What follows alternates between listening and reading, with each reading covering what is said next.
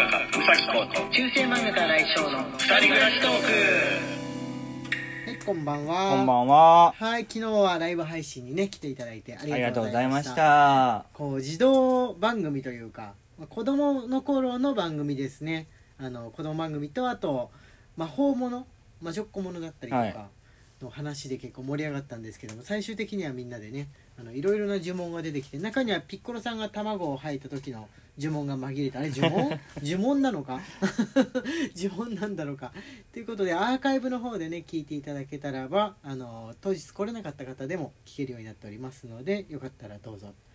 あの今のところは、えー、大体のやつがアーカイブ開放してるのかな？そうですね。うんあのちょっと前の少し前のやつとかでアーカイブまだ出してないやつとかでもあの何かの折に、えー開放にしたりとかするかもしれないですが、えーね、時間がなくてなかなか確認して聞けてないんでねあの自分でも認識が遅れてるとはい。いうところはあるんですけれども、えー今日は日曜日ですねえー日曜日。日曜日だよねはい日曜日です。はい、えー普通のお便りの日ですので、えー読んでいってもらおうかと思いますじゃあよろしくお願いします、こうくんはい、しーのみよりおいしい棒元気の玉。しーのみさんありがとうございま。ますす新井先生、うさき先生、こんばんはい、こはん。ばんはお忙しいところ、毎日の配信ありがとうございます。はい横浜もなかなか涼しくなりません。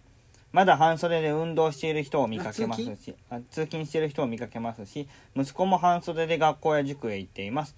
自分は長袖シャツ1枚で通勤してます。いつになったらジャケットが着られるんでしょうね。先生方のフリートークの回、とても楽しく聞かせていただきました。これからも楽しみにしています。とのことで。はい、ありがとうございます。ます金曜日がね、フリートークの日にしようかなっていうふうに思ってるんですけれども、まあ土曜日のライブ配信前か金曜日どっちかをあのフリートークの練習日にしようかなとかね考はいえてつつ、。半袖半ズボン、はい。今日はさすがに無理だったんじゃないですか？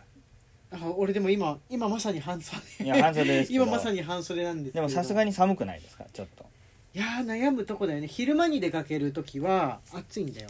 そうそうそうそうあったかい絶対あったかいんだけど帰る時間何時に設定してかによって運命の分かれ道っていうのはい大体今5時半から6時ぐらいに日没するじゃん、うんそれより前に家に着いてるか後に家に着いてるかによって、うん結構違う結構違うよね。ね。もう日差し頼りだから。そうだね。今の時間はそこそこちょっと寒いんで今あの半袖でいることを後悔しているんですけども,、もう早めにお風呂にでも入っちゃってねじゃあ温まろうかなとか思っているんですがえー、とじゃあ次ねこちらお願いします。これマクマクさんです、ね、はいマクマクより元気の玉マクマクさんありがとうございます。稲刈りが始まるとカラスやハト増えますよね我が家の周りも田んぼ多いんですが稲刈りが始まると車への憤慨に遭います。笑い。先生のお車も憤慨に遭いませんようにとのことで、はいありがとうございます。これはまあ1年に1回は合いますね。あるね確かにね、うん。なることはなるそんなにいっぱいはねなんないんですけれども、うん。多分あのうちの駐車場が田んぼから離れたところにちょっとこの建物で囲まれたみたいなところにうん。あるから、鳥がね来ないんですが、うん。あの田んぼゾーンとの間で電車が走ってるじゃん。走ってる。そうそうそう。だから多分こう区分けされてるっていうか、あの田んぼにはね確かに田んぼの周り走ると本当に鳥がいっぱいいてね、うん。間違ってもぶつかったりしないようにっていう風にすごい気をつけてるんですけれどもね全然もうゆとりいっぱいの鳥がいますよねたまに。床も座っちゃってて、うん。性格なのかな？鳥にも性格あるのかな、ね。バーッと逃げるやつと床に座っちゃって全く動かないのいっぱいいるよね。徒歩で渡ろうとしてるやつとかもいるから。いるいる。うん怖い。ヒヤヒヤしますよね。ヒヤヒヤ。あのなんだろう。シラサギかな？俺東京にいる頃ほとんど見なかったタイプの鳥があのまだ水が残ってる頃の田んぼだと特にいたかな。白い,、鶴より小さいみたいなやついるじゃん。で水がなくなってくと今みたいにこの刈った後だとこう種をついばう型の小さい鳥がいっぱい集まっていっぱい集まってるね。感じで。あれあれだよね。水が張ってある時と水がなくなってからって別の鳥の来訪になってるのはみんなそうなのかな？そうですね。それはあそういうもんなんだね。はい。そういうもんなんだねはい。あの東京だと全然見なかった感じの動物たちとの触れ合いにねうん嬉しくもありヒヤヒヤもあり ヒヤヒヤもありっていう風な感じですかね。はい。あえっ、ー、とねこれねギフトだけのお便りではい。ポコポポココさんより美味しい棒とコーヒービトをいただいております。ありがとうございはいありがとうございまますす。はいあとねあレモンさんはね相談の、えーお返事のお言葉ですねこれは。はい。はいレモンより、新井先生、宇崎先生、こんばんは。相談に乗ってくださりありがとうございます。他の方まで親身になってくださりありがとうございました。本当に小物というか心が狭いですよね。ざくっと言っていただけで少しすっきりしましたあこれあれで。すよねあの、はい上司が注意したらもう仕事をくれなくつなったってね。て、うん周りの人はあのいい思いしてるみたいな感じの、上司そうだね嫌われ者ならまだ良かったんですがなぜか上にすごく好かれてるんですやめやめれたらいいのですが生活や子供もいるのでもう少し頑張ります。ありがとうございました。あー頑張ってください。最悪なやつですね。あじゃあごますりが得意なやつなうのかな、ん最悪なやつですね。うん、そういう場合があるね。確かに嫌われてるのって大体の場合はなんとなく上の人も感づいてたりするんですけど、うん。こいつ本当に後輩に嫌われてんなみたいに気づいてたまに気づいてない場合があるんだよね、うん。あの対年上戦法だけマスター仕切ってる人っているじゃん。いるいるいるいる。同世代と年下には嫌われるけどあの年上の人に可愛がられる術だけ妙に。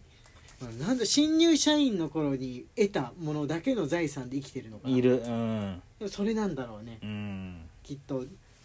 多分ずっと新入社員で入れたらこういう人は幸せなんだろうと、うん。下手に昇進しちゃったから嫌われる部分が出ちゃったっていう現象はね、うん。あんのかもしんないなっていうふうに思いましたかねはい。えー、とあこれねそのレモンさんに対しての応援のメッセージがねまたもう一つ届いてましたね。はい。DJ 特命さんよりコーヒー人と、えー、美味しい棒ですね、はい DJ 特命さん。ありがとうございます。レモンさんの件私も同じことがありました。おかしい上司の言うことをおとなしく聞くことがそのまま評価になる感じは辛いですよね。陰ではいろいろ言ってるのに上司の前ではいい子にしている人たちは仲良くなれる気がしません。これも処世術なんでしょうけど私は我慢できずにいろいろはっきり言ってしまい仕事上での嫌がらせや仲間外れを得てその職場はクビになりました。そして鬱になりました。ですが数年経ってもっと他の場所へくだ比べるとあ他の場所と比べるとやはり気持ちの悪い職場だったなと思います。当時の私に自分から辞める勇気はありませんでした。が心底嫌いな人たちと一緒にいるのは精神衛生上良くなかったし二度と会いたくない人たちですね。さっさと離れた方がお互いのためでした。また逆に自分の大切な人たちはより大切にしようと思いました。レモンさんがいい環境いい人たちに出会えるよう祈っております。ということであ優しいメッセージありがとうございます。ねそのなかなか辞めるの生活とかもそのお子さんがいる方だとうん。心配はあるけれども、この10年後とかに振り返ってみるとああ何歳から何歳の間の自分人生が損したみたいに思っちゃってもあれだからもしなんつうの他の職探しもへできそうだったら並行してやりつつ移れそうだったら移ったりするといいのかなって人生ってやっぱ1回だけだかうら、ん。人生の中の我慢だけしかない時間が長ければ長いほどあ案外短い人生だったのに10年20年損したなみたいに思っちゃうとねもったいないかなと思うから、なんかうまうまい術がねあるといいかもしれないと思います、うん。生活の転換がこの DJ 特命さんは生活を転換しようっていう風なこう覚悟を持ってやってみたわけですはい、ねはい。わけなんですけれどもね。はい。レモさんうまいことあのあれして頑張って生き抜いてくくださはい。い、思いますけど今友達とかその愚痴とかを言える相手やなんかに関してはインターネットっていうものがあるから自分の職場で友達作ろうと思わなくってもいいからまだちょっと気が楽だよね。うん。ネットがなかった頃っていうのは本当に学生時代の友達か職場の友達以外はもう人って出会えなかったじゃん。そうですね。うん、それに比べるとこうやって全く面識のない我々にも言ったりとか、はい。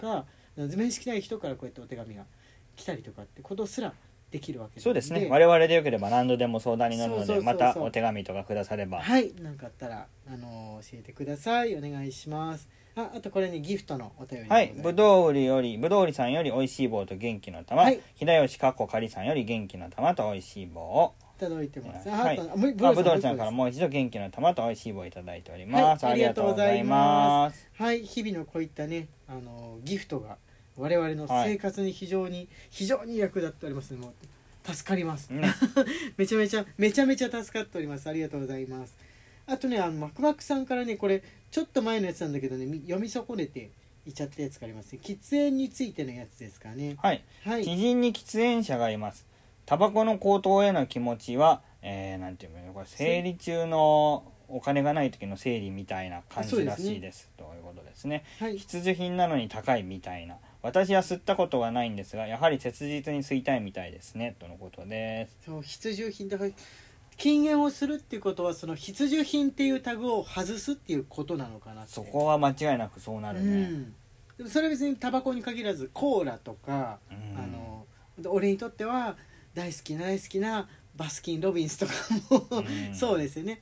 あのこれがないと生きていけないっていうタグを思い切って外すとそのひ必需品なのに値上げかとかこの毎月の出資がってことがなくなりはするとは、コーラ立ちをできるかって言われたら、うん。できないわ。あコークそんなにコーラ好きだっけ？うん。そんなに好きだったっけ？できないわ。コーラコーラでもあでもこうくんコーラの代わりに最近だと頭脳用のドリンクを飲んでるってやつがあるよね。あれちょっと飲みすぎだ、うん、E3 とかみたいなね。あれあれコーラの代わりになってるとこない？炭コーラの酸ない日はをあれみたい炭酸が結構好きなんですよ。なはいだから炭酸を立てって言われたら相当きつい。そうだね。コーラ飲んでない日も別にコウ君ウィルキンソン飲んでるから、うん。そうだ。コウ君の場合は炭酸ですよ。うん。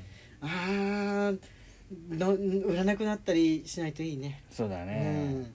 はいということでお便り大募集中ですのでぜひ皆さんお送ってください。月曜日用の下ネタ関係のやつもお待ちしております。中世漫画が来翔と。男性 BL 漫画家うさきこうの二人暮らしトークでし二人暮らた。